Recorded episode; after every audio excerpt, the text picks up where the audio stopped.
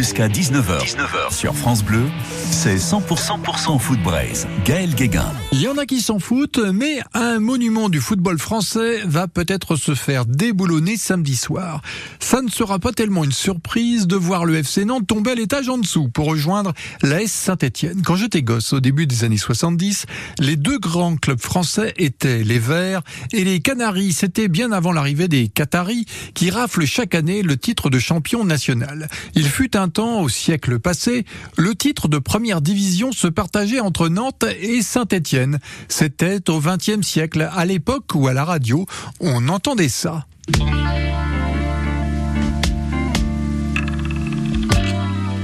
Allez, vas-y, Joe. Tu sais, tu sais, je n'ai jamais été aussi heureux que ce matin-là. Nous marchions sur une plage, un peu comme celle-ci.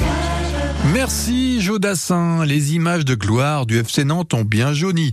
Même si le club a gagné la Coupe de France l'an passé, un peu par hasard, les Canaries seront bien déplumés si jamais ils ne réussissent pas à surnager demain soir. Valdemar pourra bien hurler dans les vestiaires. Le constat est là. Le président a beau injecter quelques dizaines de millions d'euros chaque année, le niveau à Nantes baisse régulièrement. Peu importe l'entraîneur. Même avec Gourcuff, il y a quelques saisons, les Canaries volaient en rasmote depuis leur remontée en Ligue 1 il y a 10 ans. Le bail pourrait bien se terminer samedi soir pour la journée de la dernière chance. Le FC Nantes a deux points de retard sur le premier non relégable. L'entraîneur intérimaire a certifié que son équipe serait encore dans l'élite la saison prochaine parce que Auxerre reçoit Lens et que les Lensois ne peuvent plus s'empêcher de gagner de leur côté.